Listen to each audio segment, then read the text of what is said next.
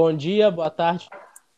Puxa uma cadeira, passa um novo, pega um pão de queijo e vem com a gente. Tá no ar o Massa Cash, o podcast da Massa do Galo. Aqui quem fala é o Pablo e hoje eu tô aqui com o Guilherme, o Michel e o Alan. E nós vamos discutir principalmente o jogo Remo 0, Atlético 2, nesse, nessa noite de quarta-feira, dia 2 de junho de 2021. Inicialmente, destaques iniciais, Guilherme, dessa partida. Bom dia, boa tarde, boa noite. Boa noite, Pablinho. É, assim, é, mais uma partida de dois tempos muito distintos do Atlético, né? É, o primeiro tempo o Atlético jogou relativamente bem, mas eu acho que sentou na vantagem muito cedo. E no segundo tempo o Atlético não jogou. Aparentemente não voltou a campo, entendeu? Então, destaque negativo a falta de constância do Atlético. É um time que vem oscilando muito e não mostrou melhora disso. E você, Michel, qual a sua visão sobre, a, sobre o jogo de hoje, considerações iniciais? Boa noite, bom dia, boa tarde a todos. É, primeiramente, o nível do Atlético sobre o primeiro tempo e segundo é totalmente diferente. Eu já vi torcedores falando que ah, jogou 11 horas da manhã no domingo e hoje pegou um sol quente em Belém. Acho que isso não é desculpa para o rendimento cair como cai no primeiro tempo. Primeiro tempo contra Fortaleza e hoje a gente jogou relativamente bem, como o Guilherme disse. E no segundo tempo, quando tanto o treinador do Fortaleza quanto do Remo hoje subiu a linha dos times, o Galo simplesmente ficou perdido, não soube o que fazer. Isso é um demérito totalmente do Cuca. Ele tem que ver o que, que ele vai fazer para estar tá corrigindo esse problema, porque a gente vai começar a ter jogos difíceis contra times superiores e do mesmo nível que a gente, e a gente não pode dar esse vacilo aí, não. Alan, qual o seu destaque da partida de hoje, Remo 0, Galo 2? Bom dia, boa tarde, boa noite. É, novamente, como o Guilherme mensurou, é, mencionou, é essa oscilação, principalmente tática, aí, entre um tempo e outro. É, totalmente distintos, tanto na questão de pegada, na questão de imposição do time, é algo que precisa ser revisto e chama muita atenção. Algo que precisa ser corrigido urgentemente. Esse é o meu destaque, a oscilação do time.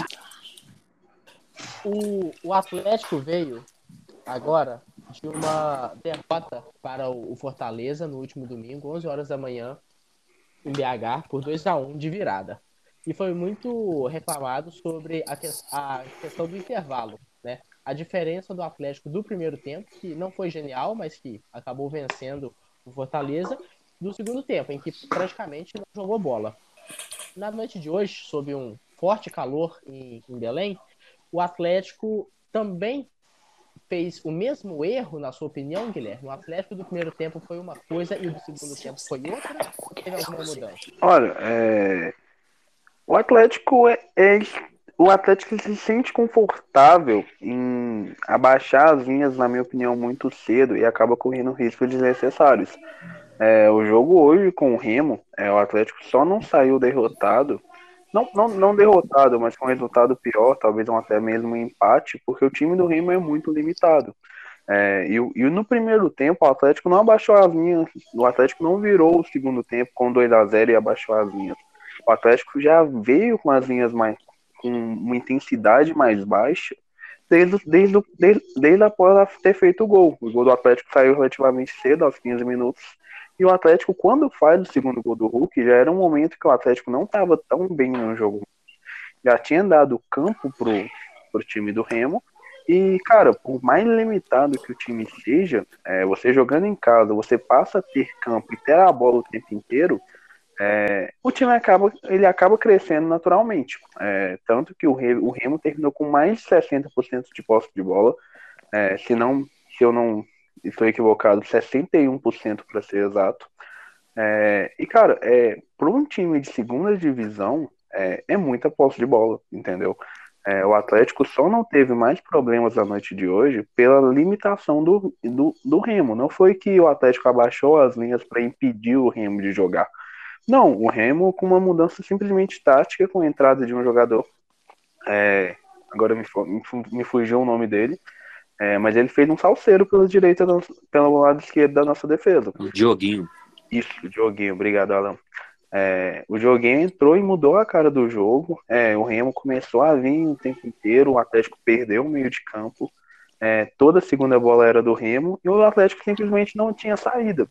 É, as duas bolas que o Atlético saiu, que, que o Marrone perdeu o gol, é, foram muito ao acaso, sabe? Não foi algo que você via que o time estava abaixando as esperando o contra-ataque. Não, o Atlético simplesmente foi encurralado por um time de Série B. É, então, mesmo com toda a questão do calor, a questão de maratona de jogos, é, é inadmissível o Atlético ser tão dominado por um time tão inferior quanto o time de segunda divisão. Entendeu? Então, é, é, tem que ser criticado e tem que ser trabalhado isso. É, principalmente essa dicotomia entre os tempos.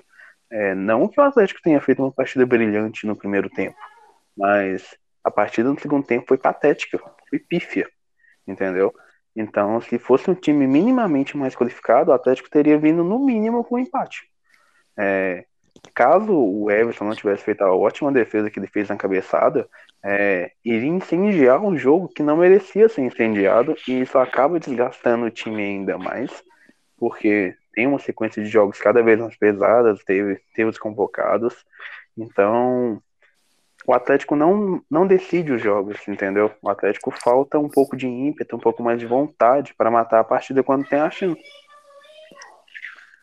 E entrando justamente nessa parte de convocados que você disse, o, o Guilherme, vale a pena a gente passar a escalação do Atlético no jogo de hoje.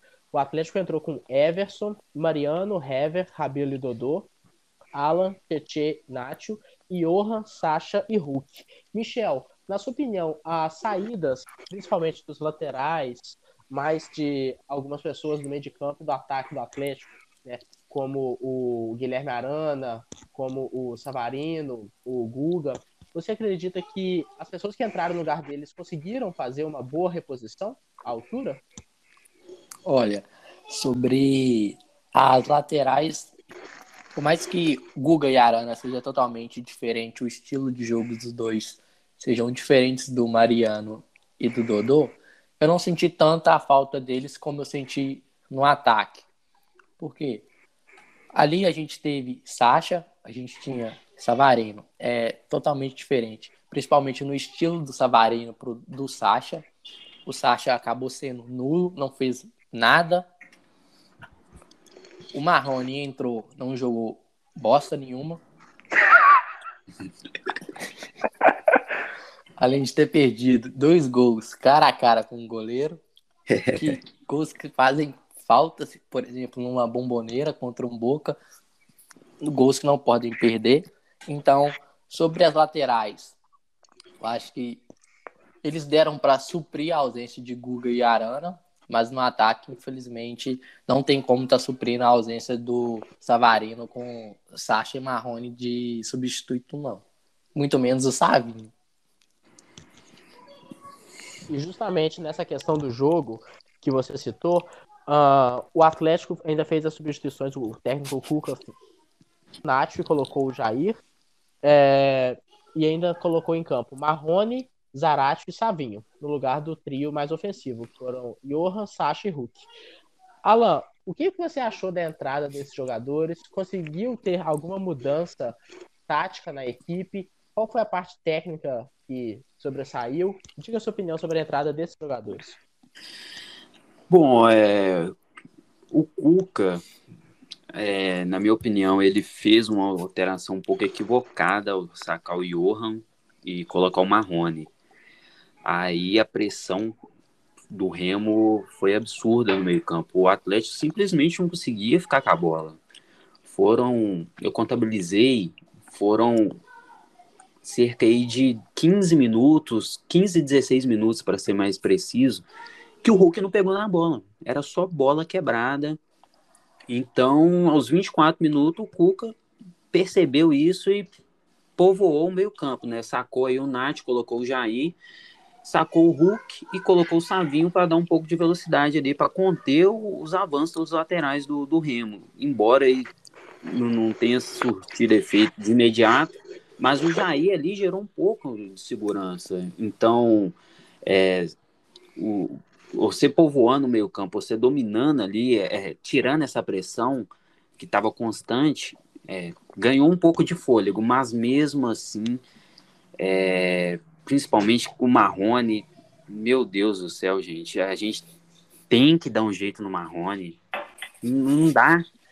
Esse cara, ele tá numa preguiça danada. Não dá, gente. Sinceramente, é, tô tentando aqui não ofender ele, não falar nada de baixo nível, mas é, é impossível quando se trata de Marrone. Fora isso, as alterações conseguiram é, conter pelo menos ali o bombardeio do time da casa, né, que foi em busca aí do empate a todo vapor, mas acredito eu que, até como o Guilherme mesmo mencionou, foi uma falta de pontaria mesmo do time da casa. O time do Remo realizou 12 chutes ao gol, e é, 12 chutes na partida e apenas um foi ao gol, que foi a finalização de cabeça, né, na verdade, que o Everson fez uma boa intervenção. Já o Galo, apenas cinco chutes ao gol. Então, é algo aí para ser revisto, grave, principalmente no segundo tempo, é, mesmo aí com as substituições para conter o ataque do Remo, o Atlético ficou muito atrás. A primeira finalização do segundo tempo foi somente aos 30, né, com aquele que não deve ser citado, né, que não deve ter sido o nome dito, que é aquele atacante carioca. Então, é isso, gente. Guilherme, uh, as atuações individuais do Atlético vão fazendo a diferença na construção das jogadas de gol.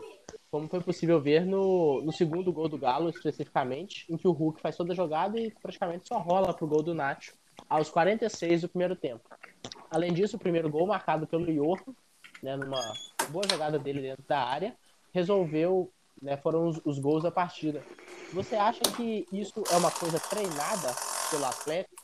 Então, acha que isso é uma coisa treinada pelo Atlético de exercer a individualidade de cada jogador? Ou isso é uma coisa que os próprios jogadores estão construindo pela falta de, de noção tática da equipe? Olha, eu acho que passa mais por os próprios jogadores assumirem em frente. É, não é como se o sistema do Atlético fosse. Eu, a gente vai acabar se fazendo, é, acabar comparando com o São Paulo, que era a gente tinha o esquema de ter a bola no Keno sempre na, no um contra um para sair uma jogada. É, o Atlético está sempre, o Atlético começa a trabalhar a bola e não parece que não sabe muito o que fazer, caso não seja o Nath Fernandes e o Hulk tentando criar algo diferente. Seja o Hulk com toda a sua força física e habilidade, ou o Nath que tem uma facilidade absurda de achar passes, passes entre as linhas. É, a bola para o Johan prova muito bem isso pela movimentação, que é um jogador que está sempre em constante movimentação. É, o Nath Fernandes parece que ele não corre, mas o pique que, ele deu para chegar no segundo gol, no segundo gol é absurdo para um cara que aparentemente não é tão rápido. É, então, o Atlético, eu não consigo acreditar que as coisas surgem no Atlético são fruto de treinamento, entendeu? Porque o Galo hoje não aparenta ser um time bem treinado. É, não é um time que tem jogadas pré-trabalhadas. Parece muito um time que tem. As coisas surgem ao acaso. É, como foi o Atlético do Cuca, como era o, o, o Atlético do Cuca de 2013, dependia muito do talento individual. É, e hoje a gente está caminhando pelo mesmo caminho. É, a gente depende muito de Nath e Hulk, tanto que quando eles não estão tão bem, é, o time simplesmente não cria. É, o time fica muito dependente das individualidades. Ainda mais com a saída do Arana para a seleção, isso vai se acentuar ainda mais, porque o Arana oferecia esse gargalho, essa saída pela esquerda, e ela vai acabar ficando mais focada no, no Hulk e no Nacho, entendeu? Então é preocupante essa dependência de dois jogadores, que além, ainda que sejam dois jogadores acima do nível do Brasil, é, um bom técnico vai conseguir, vai conseguir minimizá-los ao máximo, entendeu? E machucar o Atlético nos contra-ataques, que hoje está com uma transição horrível. É, o Atlético está muito lento na recomposição, o meio de campo não marca e, e a gente não tem pegada, falta intensidade para o nosso time. É, eu vou abrir até para citar, é, hoje a gente teve mais uma improvisação do Tietê, né? A gente viu o Tietê meia direita hoje. É, isso é outra coisa que me incomoda, e eu vou bater sempre nessa, nessa tecla, a necessidade do Cuca de ter sempre o Tietê em campo. É, e ele não merecendo, e o Tietê, como segundo volante, ele vem jogando bem, mas o Cuca parece que ele tem a necessidade de ficar rodando o Tietê para lá e para cá. E na, pela, pela direita ele pecou, não marcou, não atacou, não fez nada, entendeu? Então o Tietê acaba, fica, acaba ficando queimado com a torcida por um erro do treinador. É, é isso que tem acontecido. Olha, o meu meio de campo titular hoje seria Jair, Nacho e Zaracho. Eu faria um teste dos meio de campo gringo com Alan Franco, o Nacho e o Zaracho. O Tietchan hoje mostrou ser nulo, ele não marcou, ele não criou, ele não fez absolutamente nada. Ele tem algo com o Cuca, não sei se é a superstição do Cuca de ter o Tietchan de titular desde a época do Palmeiras, levou ele para São Paulo, trouxe ele agora para o Galo, quer deixar ele de qualquer jeito. A maioria das partidas onde o Tietchan tá mal, o Cuca não tira, deixa ele dentro de campo sem fazer absolutamente nada. Ele chegou num clássico, sem treinar direito, sem entrosar. O Cuca já enfiou ele como titular.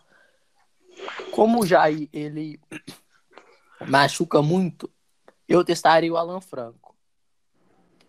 Por mais que tenha o limite de estrangeiro entre Alan Franco e Vargas, eu sou muito mais levar o Alan Franco, porque é um tipo de jogador que sabe chegar.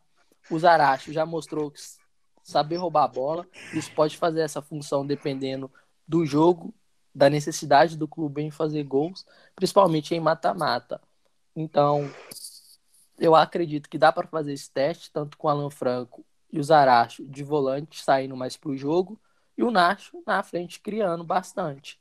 Então, meu meio de campo seria esse: Nacho, Jair e Zaracho.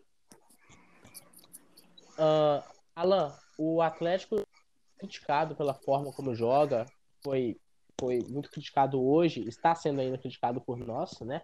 Mas o Atlético venceu uma equipe de Série B, 2 a 0 Você acredita que, em termos de classificação, o Atlético já está na próxima fase? Ter cuidado. Como é a questão do segundo jogo, que é já na semana que vem, né? Se não me engano, na quinta-feira que vem. É, você acredita que o Atlético pode poupar alguns jogadores ou tem que continuar entrando com o time titular para pegar cruzamento? O que, que, você acha do jogo da volta que vai acontecer entre Atlético e Remo pela Copa do Brasil? É, Primeiramente, é, é, bom a gente sempre mencionar que Atlético Mineiro e, e tem que bater nessa Atlético. Atlético Mineiro já classificado não existe. Então, o Galo vai ter que entrar com o time titular. Por mais que o, que o Remo hoje tenha mostrado, pelo menos no primeiro tempo, ser uma equipe mais frágil, é, principalmente ali no meio de campo, é bom o Atlético ficar, entrar com o sinal ligado, sinal alerta do ligado. É, também é uma boa oportunidade para o Cuca ali tentar entrosar cada vez mais ali o, o, o meio-campo, essa transição ali, tanto defensiva quanto ofensiva. Será uma boa oportunidade. O Atlético vai jogar aí quinta-feira, às 19 horas, então acredito eu que, que o, o Cuca vai ter essa oportunidade de cravar a classificação, como também é, garantir aí, mais uma vez, um, um jogo. Não, não digo jogo treino porque porque é difícil, né, cravar. O Remo não, é um time de Série B, mas é, tem todo aí potencial para, quem sabe, numa noite iluminada, reverter esse placar. Mas acredito eu que esteja longe disso. Mas o Cuca vai ter uma oportunidade de entrosar esse time mais uma vez. É, já está caminhando aí para três meses, é, três meses já de trabalho e o clube cobra uma posição e nós também cobramos, porque a Libertadores está aí batendo na porta, o brasileiro já bateu na porta já, já tivemos o cartão de visita aí domingo. Então, não tem nada certo, mas já está tudo encaminhado. Então, então, só para finalizar a análise do jogo Remo e, e Atlético, vamos para as notas dos, dos, jogadores. Hoje também vou incluir os jogadores que entraram, já que tivemos um time meio que do Atlético, né? Já que alguns jogadores estavam em seleções. Queria começar nessa ordem. Guilherme, Michel e Alan fazendo as análises, tá? Primeiramente, começar pelo goleiro. Vocês acharam hoje?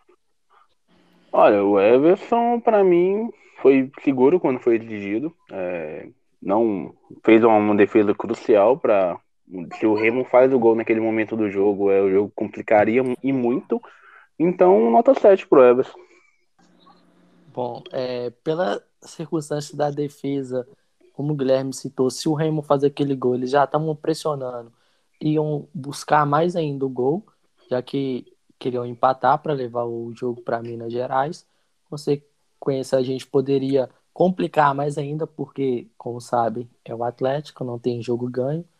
Pela defesa dele e pela importância dela, nota 9. É, vou acompanhar o raciocínio do Michel e do Gui, é, a intervenção dele, principalmente aí, as, as orientações que ele passou durante o jogo também influenciaram bastante. Eu vou acompanhar nota 8 muito seguro e pela importância da defesa no momento do jogo que o Remo estava pressionando bastante.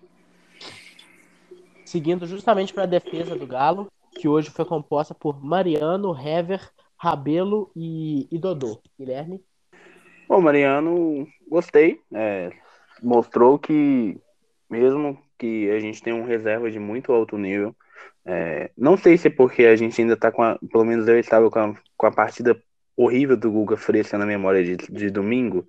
E, mas eu gostei muito do Mariano, participou bem no ataque, seguro defensivamente, é, participou bem na construção do primeiro gol. E nota 7 para ele, é, muito, muito seguro, muito constante. O miolo de Laga, Rabelo, foi o que tem sido, é, seguro pelo seguro pelo vapor, pelo chão, pelo alto. É, nota 6, 6,5 para ele, também não foi muito exigido. Mas Hever, nota 5. O Hever estava muito nitidamente fora de ritmo, é, quase que entrega dois gols feitos para o Remo, complicando na saída de bola e perdendo tempo de bola. É, abre um sinal de alerta, é, porque com as constantes convocações, é, a gente, com o calendário da Sul-Americana que a gente está aí, muito provavelmente a gente vai perder o Alonso durante muito tempo. E pelo que o Hever mostrou hoje, o Galo precisa ir ao mercado para ter alguém para jogar ao lado do Alonso. Desculpa, ao lado do Rabelo. E o, Dodô, e o Dodô pela esquerda também foi muito bom, apesar de. São características muito distintas com o Arano. O Dodô é muito mais seguro defensivamente, mas passa uma segurança muito boa. É, o Dodô tá sempre bem posicionado, muito tranquilo. E gostei da partida dele hoje, nota 7 também para ele. Olha, Mariano, pelo primeiro tempo dele, fez boas movimentações com o Hulk ali pelo lado direito ele já vinha de uma boa partida contra o América de Cali, ou foi contra o Laguaira na fora, não estou me recordando aqui. Já vinha de uma boa partida, dou nota 7 para o Mariano. Rabelo, sigo o Guilherme, nota 6,5, devido a não ter sido tão exigido. De, por mais que o Remo tenha atacado, não foi exigido da maneira para ter uma nota alta, apesar do Galo não ter sofrido gol. O Hever, eu acho que ele tem que seguir o Vitor e o Tardelli. O Vitor aposentou, o Tardelli saiu. Acho que ele tem que seguir. Já, o tempo dele de Atlético já deu, já fez a sua história aqui. A idade chega para todos, para ele já chegou. Acho que ele tem que dar um jeito de, esse ano, aposentar, já que a temporada começou, ou então procurar outro clube. Sim, simplesmente não dá mais. Nota 3 pro Heavy. Dodô, eu não vi nele hoje a grande partida que ele já chegou a fazer anteriormente em outros jogos, quando ele substituiu o Arana, quando ele fez a lateral. Hoje eu fico com o Dodô, nota 7.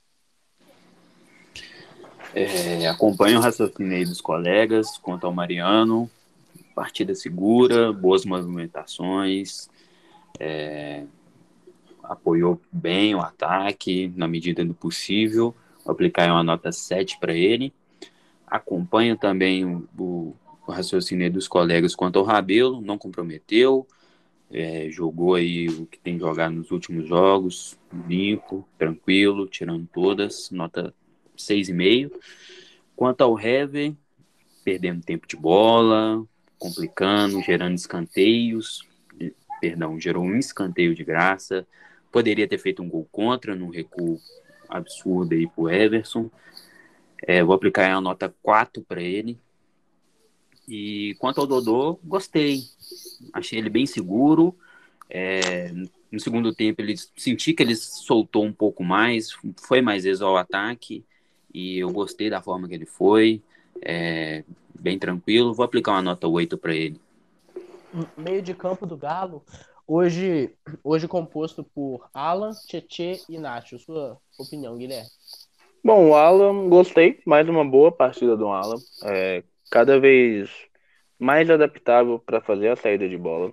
É, hoje, inclusive, ele é um dos, juntamente ao Nacho, é o meu titular do meio de campo do Atlético.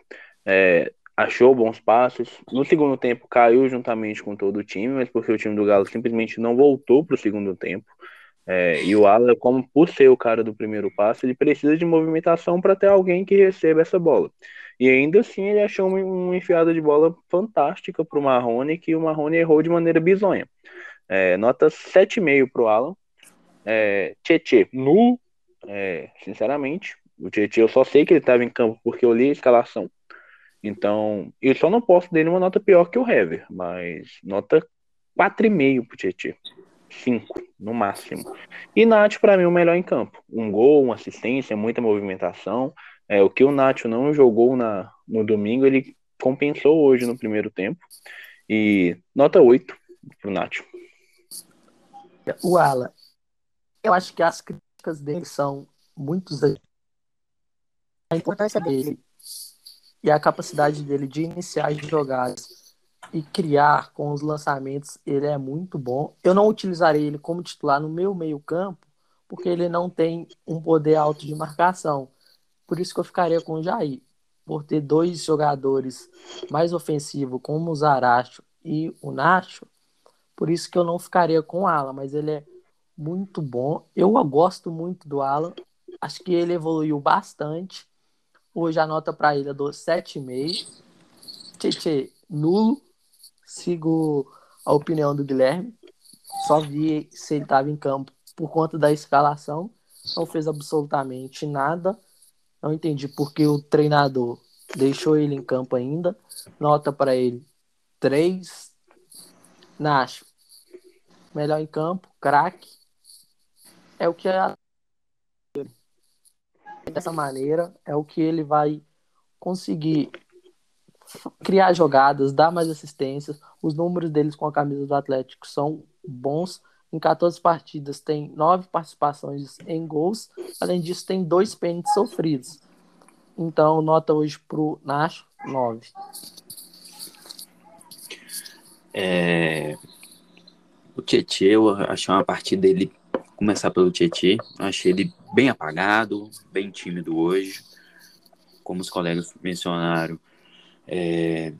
só dá para perceber no campo por causa mesmo da escalação. Achei ele bem bem tímido mesmo, aparecendo pouco pro jogo, principalmente no momento que o Galo foi amassado, assim, o, Remo cresceu bastante na partida, senti a falta dele.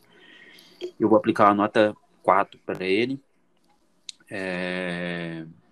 Do, do Nacho, destacar o Nacho primeiro. Partida excelente dele, um gol, uma assistência. É...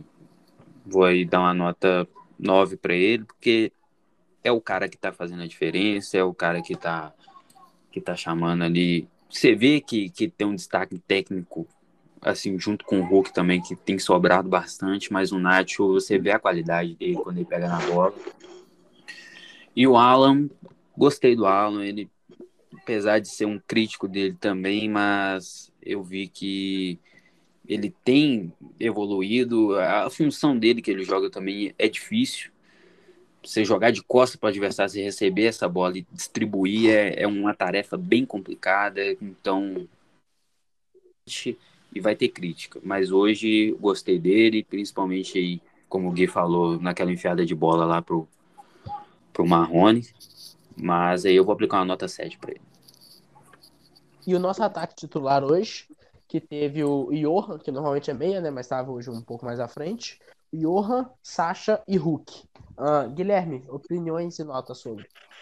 Bom, Johan, apesar do gol, não foi uma partida tão boa. É, na verdade foi uma partida nível Johan, é, que tenta muito o Johan, você vê que ele tenta a jogada certa, mas não consegue executá-la.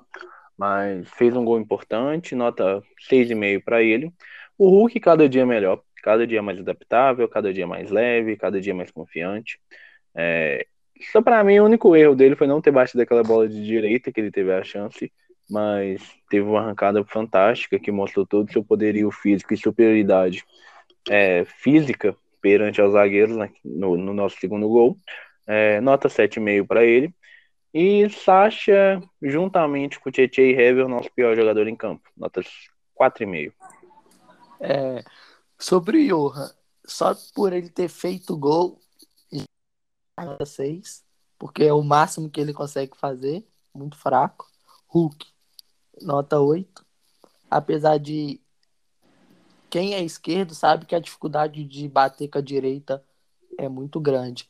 Então, por eu ser esquerdo e entender ele ali, eu também puxaria para a esquerda e quase ele fazer um golaço. Sobre o Sacha, nulo. Não vi grandes coisas nele. Nota 5. Vai lá, Alan, sobre Johan, Sacha Hulk. Começa pelo Hulk, gol, novamente aí chama atenção, né, como o Michel falou. Vou aplicar uma nota 7,5 para ele. Poderia ter sido mais, mas devido aí é, à instabilidade do time no segundo tempo, a bola não chegou, acabou que ele saiu aos 24 e e não deu para aproveitar mais a partida. 7,5 para o Hulk. Para o Johan, uma nota 6. Achei ele um pouco apagado também, mas fez o gol né, no primeiro tempo. Então isso pesa um pouco. É, mas eu aplico uma nota 6 para ele. Para o Sacha, perdido, né? O Sacha, Cuca gritando com ele, pedindo para movimentar, mas Senti que ele ficou um pouquinho perdido, não sei exatamente o que o Cuca pediu para ele, mas ele não, não, não, atendeu a expectativa, não, porque ele ficou muito perdido em campo, muito. Nota 4 para ele. E agora, pessoal, não em questão de nota, até por questão de tempo mesmo dos atletas em campo, mas queria uma, uma rápida passagem suas na mesma ordem, Guilherme, Michel e, e Alan, sobre as entradas do Atlético, Jair, Marrone, Zaratio e Savinho. Bom, é... Marrone, patético. Era preferível nem ter entrado. É, e o Marrone, ele sempre, pelo menos eu estava conversando com o Alan off, e a gente falou isso, que o Alan, o, o Alan, o Marrone aparenta uma, uma displicência muito grande, é, como se ele não parece que falta um pouco de sangue, sabe? É um cara que parece que tá ali por, sem, sem gostar do que faz, como se estivesse trabalhando de aviso prévio. É, o Zarate, eu gostei de ele ter entrado, é, mais pelo que eu espero do Zarate do que ele propriamente tem apresentado hoje. É, mas correndo atrás, se movimentando, entrou, ele tentou ser a faísca que o Galo precisava para reacender no jogo, mas não conseguiu. É, mas entrou bem. O Jair, nitidamente fora de ritmo, é, não dava para esperar muito dele, mas ainda assim achou bons passes, pela sua presença física, conseguiu se impor. E o Sávio entrou meio que numa fogueira, onde o time não tinha mais transição, ficou muito isolado e não, não, não teve muito o que fazer para ser avaliado. Mas é isso. Zaracho, hoje eu acho que ele não jogou o que pode estar rendendo, que já demonstrou render, e a bola que ele pode jogar. Pode ser que, por ele estar voltando de lesão, ainda não pegou o ritmo necessário, mas vai pegar esse ritmo somente jogando. O que aconteceu com o Hulk, ele pediu tempo e mostrou isso. Acredito que com o Zaracho é a mesma coisa. O Jair entrou para dar uma segurança no meio que o Atlético não tinha naquele momento gostei da entrada do Jair, acho que para mim foi ok. Sobre o Savinho, acho que ele ainda tá muito cru para jogar no futebol profissional. Eu ainda deixaria ele mais um tempo no sub-20 para ele pegar mais um pouco de amadurecimento para aí sim subir ele pro profissional. Sobre o Marrone, eu vou preferir nem comentar, senão serei expulso. Então eu passo pro Alan para ele dar a opinião dele. É, eu gostei do, do, do retorno do Jair. É, falta um pouquinho de ritmo ainda, mas você vê que, que ele é diferenciado, dá para perceber. É, colocou uma, uma linda bola para o Marrone, que infelizmente perdeu a grande oportunidade. Jair achei bem tranquilo, ok. É, Zaratio, achei que poderia ter entregado, poderia entregar mais, né? É, mas cumpriu bem ali a marcação, apoiou quando tinha que apoiar e entrou ali para organizar o meio campo. Achei também ok. O Sávio ainda um pouco cru, né? Até porque pela idade, então é, a gente tem sempre que dosar isso. Então achei. Ele até teve um, uns lances bem raros, né? De, de, de talento, mas acho que pode entregar mais, vai evoluir, vai evoluir bastante com, com a oportunidade adequada, né? Você colocar o menino num jogo desse, naquelas circunstâncias e pedir que ele produza algo é, é complicado. Sobre o Marrone, dispenso comentários, né? Se tivesse que dar uma nota, menos um. Tiriça total, preguiça, sono, anêmico. Não dá, gente. Marrone, é, bater nessa tecla aí é erro como o Michel falou, se a gente tivesse que desabafar sobre o sentimento do Marrone, teria que censurar bastante. No mais, feliz pela volta do Jair e triste pela persistência no Marrone. E justamente essa persistência no Marrone nos leva à nota final de hoje é, para o Cuca. Qual a opinião de vocês sobre o técnico do Galo no jogo de hoje? Cara, pra mim, a queda no Atlético do segundo tempo, tem que a gente tem, ele se existe um culpado é o Cuca. É, o time não demonstrou evolução, mesmo que tenha treinado muito pouco. É, o, o, problema é que me assusta que o Galo a cada dia que passa tem a cara do mais a cara do Cuca e não é uma cara bonita que me conforta. Nota 4. Nota 3 pro Cuca sem comentários sobre ele. Vou aplicar uma nota 4,5 pro Cuca. Eu sou um pouquinho mais generoso aí, mas. Coração é, mole de é, Alan. Eu fiquei, fiquei sentido aí com a nota 3. Mas a nota 4,5 para ele aí, sendo muito generoso, muito generoso mesmo, principalmente pelo que o Gui falou, e até mesmo o Michel, né? Sem comentários, essa insistência em certos jogadores é, essa discrepância aí entre o, entre o primeiro tempo e o segundo tempo, né? Quanto na intensidade, quanto no ataque. É isso. Fraco. Tá aí então a análise dos, dos nossos amigos no jogo Remo 0, Atlético 2, lá em Belém do Pará, nessa noite. E outros dois assuntos repercutiram muito nessa semana na, na cidade do Galo. O, o primeiro, que nós vamos até tra tratar agora, foi inevitavelmente o sorteio da Libertadores. Né? O Atlético pegou um dos maiores, se não o maior clube do continente, o Clube Atlético Boca Juniors, da, da Argentina. Primeiro jogo em La Bombonera, daqui a aproximadamente 40 dias, um pouco menos do que isso. E o segundo jogo no Mineirão possivelmente até com alguns desfalques, né, que o Atlético deve ter. Quais são as expectativas de vocês para esse confronto com o Boca Juniors que repercutiu muito, né, não apenas no Brasil, na Argentina, na América do Sul inteira? É sem dúvida o grande confronto da, das oitavas de final da Libertadores. Quais são as expectativas de, de vocês, na mesma ordem, Guilherme, Michel, Alain, para esse confronto contra o Boca? Olha, é, pelo que o Atlético vem jogando e pelo que o Boca também não vem jogando, na verdade, são dois times que não passam seguranças para as suas torcidas. É, eu espero, eu acredito que vai ser um jogo muito aberto. É, porque, falando um pouco sobre o sorteio propriamente, é, dos possíveis times que tinham para vir, é, o Boca não era alguém que eu queria pegar, mas também não era alguém que eu temia tanto. É, eu acho que fica ali meio que no meio termo. Existe o próprio River para mim seria um time muito pior para pegar, River e São Paulo.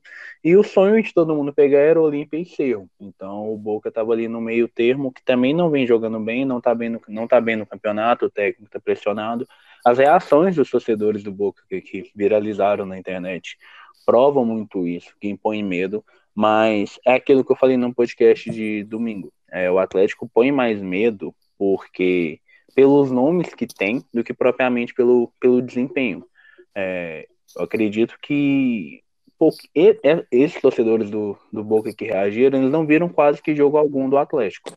É, se viram, foram provavelmente os jogos da Libertadores e a maioria das vezes eles olham como se fosse apenas um overall de FIFA, como se fosse um time de FIFA. E quando você vê Nath Fernandes, que tem passagem marcante pelo rival, Zarate, que também já jogou muito bem contra eles, e Hulk, realmente assusta. É, mas não pelo desempenho que vem jogando. A bola que o Atlético joga hoje não põe medo em ninguém na América, além dos próprios torcedores. É, mas eu acho que, acredito que o Atlético passa, mas longe de ter um jogo fácil. Vamos sofrer mais do que deveríamos por motivos de Cuca. Você concorda, Michel? Olha, sobre a classificação, acho que a gente.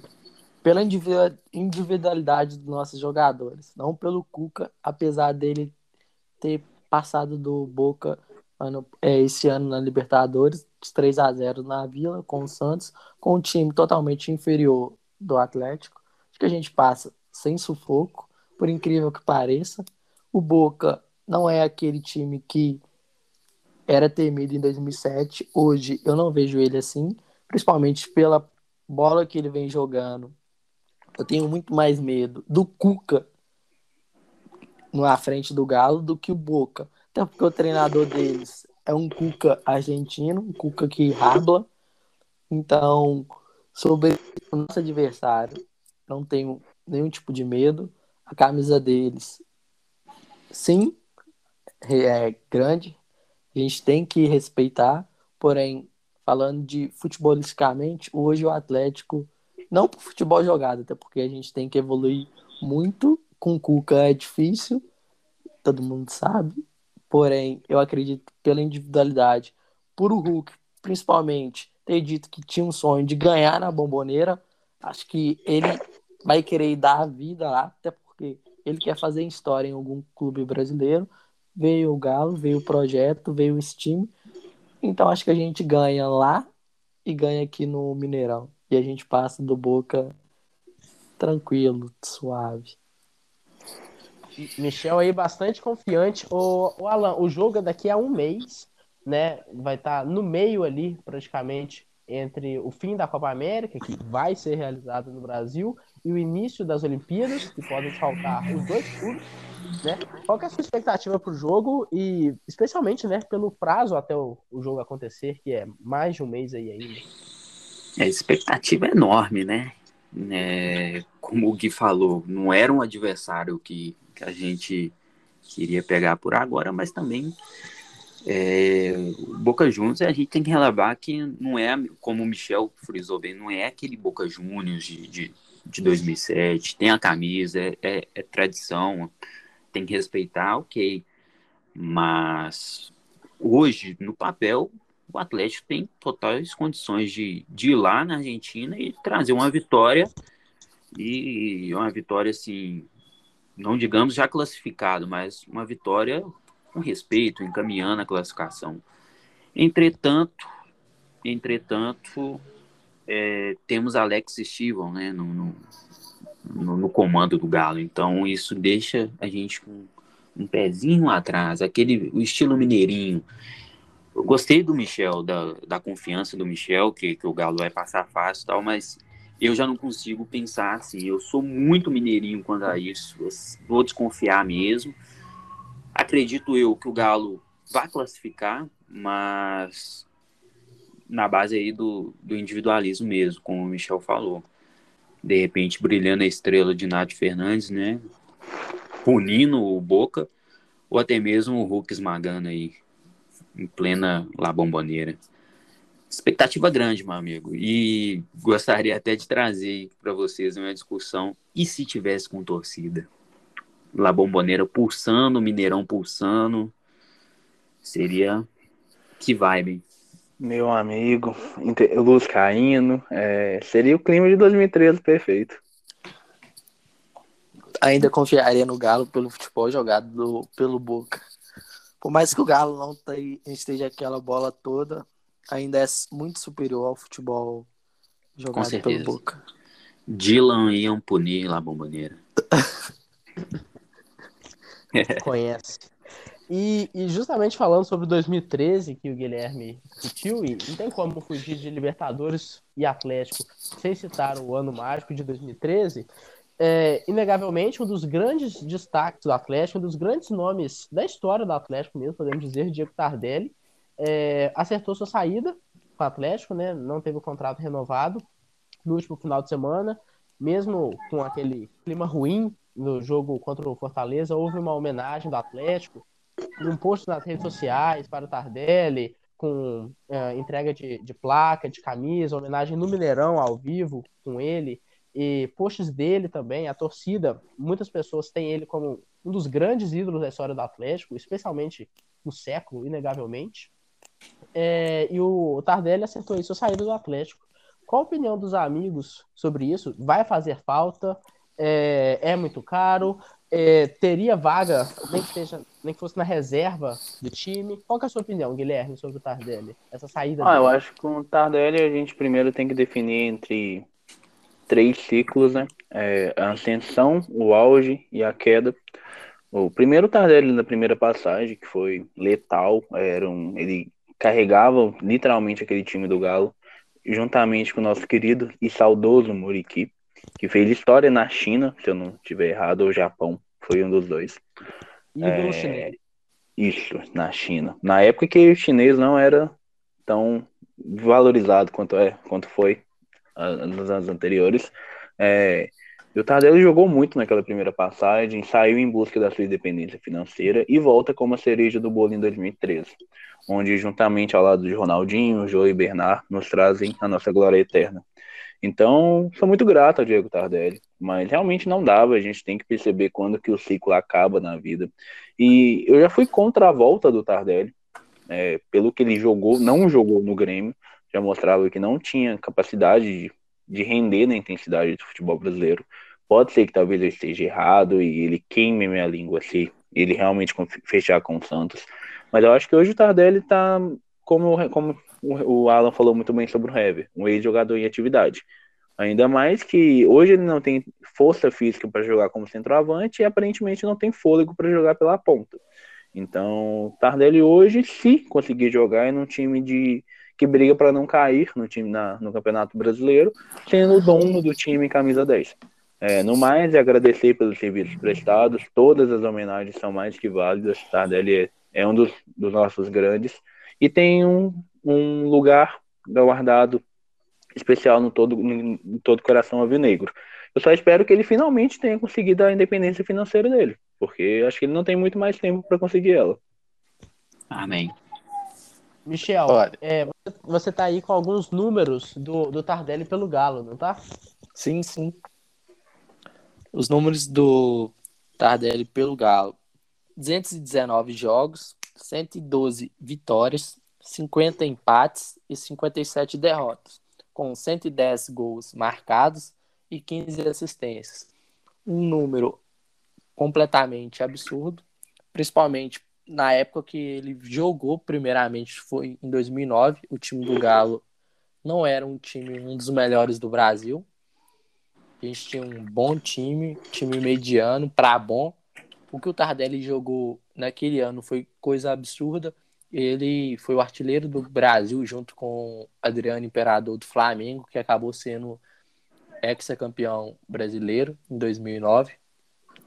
Sobre o Tardelli, hoje, a gente não tem como dizer se ele jogaria, até porque ele não está aguentando mais. Ele é relacionado para uma partida, fica três fora por lesão Simplesmente isso não dá para contar com um jogador assim. Acho que o ciclo dele já se encerrou com o Atlético. Não deveria ter nem vindo ano passado, principalmente porque ele não jogou nada no Grêmio, não conseguiu jogar lá e já vem de futebol fraco, que é o chinês, onde nosso Guilherme citou que o Muriqui, antes de ser badalado a ida para lá, já tinha virado ídolo, porém o Tardelli já não vinha bem lá, totalmente diferente do Hulk, que ainda tem lenha para queimar, o físico dele é totalmente diferente do Tardelli, não sofre com tantas lesões igual ele. Então, sobre o Tardelli permanecer no Atlético hoje, eu sou totalmente contra. Não queria a vinda dele ano passado, não queria a renovação. Acho válida ter renovado até o fim do Mineiro, para ele ter saído com essa conquista. Mas e só, infelizmente, final do ano não dava para ele. Atlético fez certo em não estar tá renovando. Abre caminhos para novos jogadores, vão entrar, vão fazer história, novos ídolos. Mas o ciclo de 2013 se encerrou. O único que dá para voltar ainda, que dá para fazer algo, é o Bernard. O resto, todos. Talvez o Marcos Rocha, mas como a gente hoje tem o Google, eu prefiro continuar com o Google, ele tem mais a evoluir. Então, o único ali era o Bernard, o resto pode continuar onde está, seguir outros tipos de caminhos para não estragar o que tem com a torcida atleticana. Só lembrando é... que o Leandro Donizete essa semana acertou com o Betim. Vai disputar o, o, o módulo 2 pelo Betim. Ídolo também. Com Será certeza. Com certeza veremos torcedores comentando que falta a raça e garra do general. Mas obviamente. Saudades, general. Mas, o, o Alan, queria perguntar para você, porque é interessante, em todas as saídas do Atlético, e essa é, não foi diferente, o Tardelli já comentava em voltar. Né? E nessa não foi diferente, falando que tem a vontade de, de encerrar a carreira, ou de pelo menos participar, seja de um. Aí fica incógnita, né? se no jogo festivo, se valendo alguma coisa na, na, na Arena MRV. Você acredita que vai haver uma quarta passagem de Diego Tardelli pelo Atlético, nem seja uma despedida, ou esse realmente foi o fim da relação entre jogador e clube? Olha, acredito que pela identificação com o clube, é, pela sua história, né? É um jogador que, que vestiu o manto e, e honrou. Você vê que é, é perceptível que, que ele identificou mesmo com o clube. É, ele é merecedor de um jogo festivo, um jogo de despedida. É, pode ser com um torcida, né? com torcida, ele merece. É, Tardelli aí que passou pelas vacas magras, experimentou aí a, o período das vacas gordas e sempre, entre aspas, aí, fiel ao Clube Atlético Mineiro exceto quando envolve o assunto é envolvendo dinheiro, né? Mas abre aí, um parênteses. Abre um parênteses aí, uma aspas, mas é, relevando isso tudo, é um cara que tem uma história bonita, tem uma estatística interessante e identificação com, com o clube. É merecedor sim de um, de um jogo festivo, uma data aí comemorativa, com público é, e gritando, né? Tardelli, gol, gol. Só Isso complementando, Tardelli, para mim, falar que Tardelli é fiel seria a mesma coisa que falar que Zeus é fiel. Então, é isso. Que Respeitar isso, dinheiro, dinheiro Tardelli. Perfeito, então, e tá feita a nossa análise da semana. E só para finalizar, já agradecendo aos colegas também, é, falar rapidamente do, do jogo do próximo domingo do Atlético pelo Brasileirão, pela segunda rodada do Campeonato Brasileiro 2021. É, domingo, dia 6 ou 6, às 8 e meia da noite, o Atlético vai a, ao Recife enfrentar o Sport, que empatou em 2 a 2 com o Internacional lá em Porto Alegre. Quais expectativas para esse jogo? Acreditam que o Galo venha com um time misto é, ou inteiro, ou, totalmente reserva, por conta do jogo da volta da Copa do Brasil contra o Remo na semana que vem? É, palpites para esse jogo: Guilherme, Michel e, e Alan. Acho que não pode se dar ao luxo de poupar, né? O Atlético já estreou com o pé esquerdo no Campeonato Brasileiro, então precisa pontuar o quanto antes. Então eu acho que no máximo vamos mesclar com alguém que tiver com muita fadiga. Eu acho que o Galo vence. É, 2 a 1 Provavelmente tomaremos gol de Thiago Neves, mas venceremos. Olha, eu não pouparia. Eu ia com o time titular. Eu pouparia, provavelmente, se o desgaste estiver alto, na quarta-feira contra o Remo. O placar que a gente venceu hoje não é elástico, porém, dependendo das posições que a gente fosse poupar, eu pouparia alguns, talvez o Hulk, talvez o Nacho, mas como o Guilherme disse, a gente começou com o pé esquerdo no Campeonato Brasileiro, a gente perdeu em casa, então a gente tem que buscar esses três pontos fora contra o esporte. Acredito que a gente vence 2 a 1 1 a 0 mas a gente tem que vencer esse próximo jogo contra o esporte na Ilha do Retiro. É, também concordo com os colegas. Eu não pouparia o, o, o, o time para o jogo de domingo por dois motivos. O primeiro é que é, estreou com derrota em casa, né, para o time Fortaleza. E segundo é que as próximas rodadas é, o Atlético recebe o São Paulo e o Inter. Então, se perder para o esporte, de repente, perder para o São Paulo ou empatar, fica numa situação um pouco chata né, na tabela.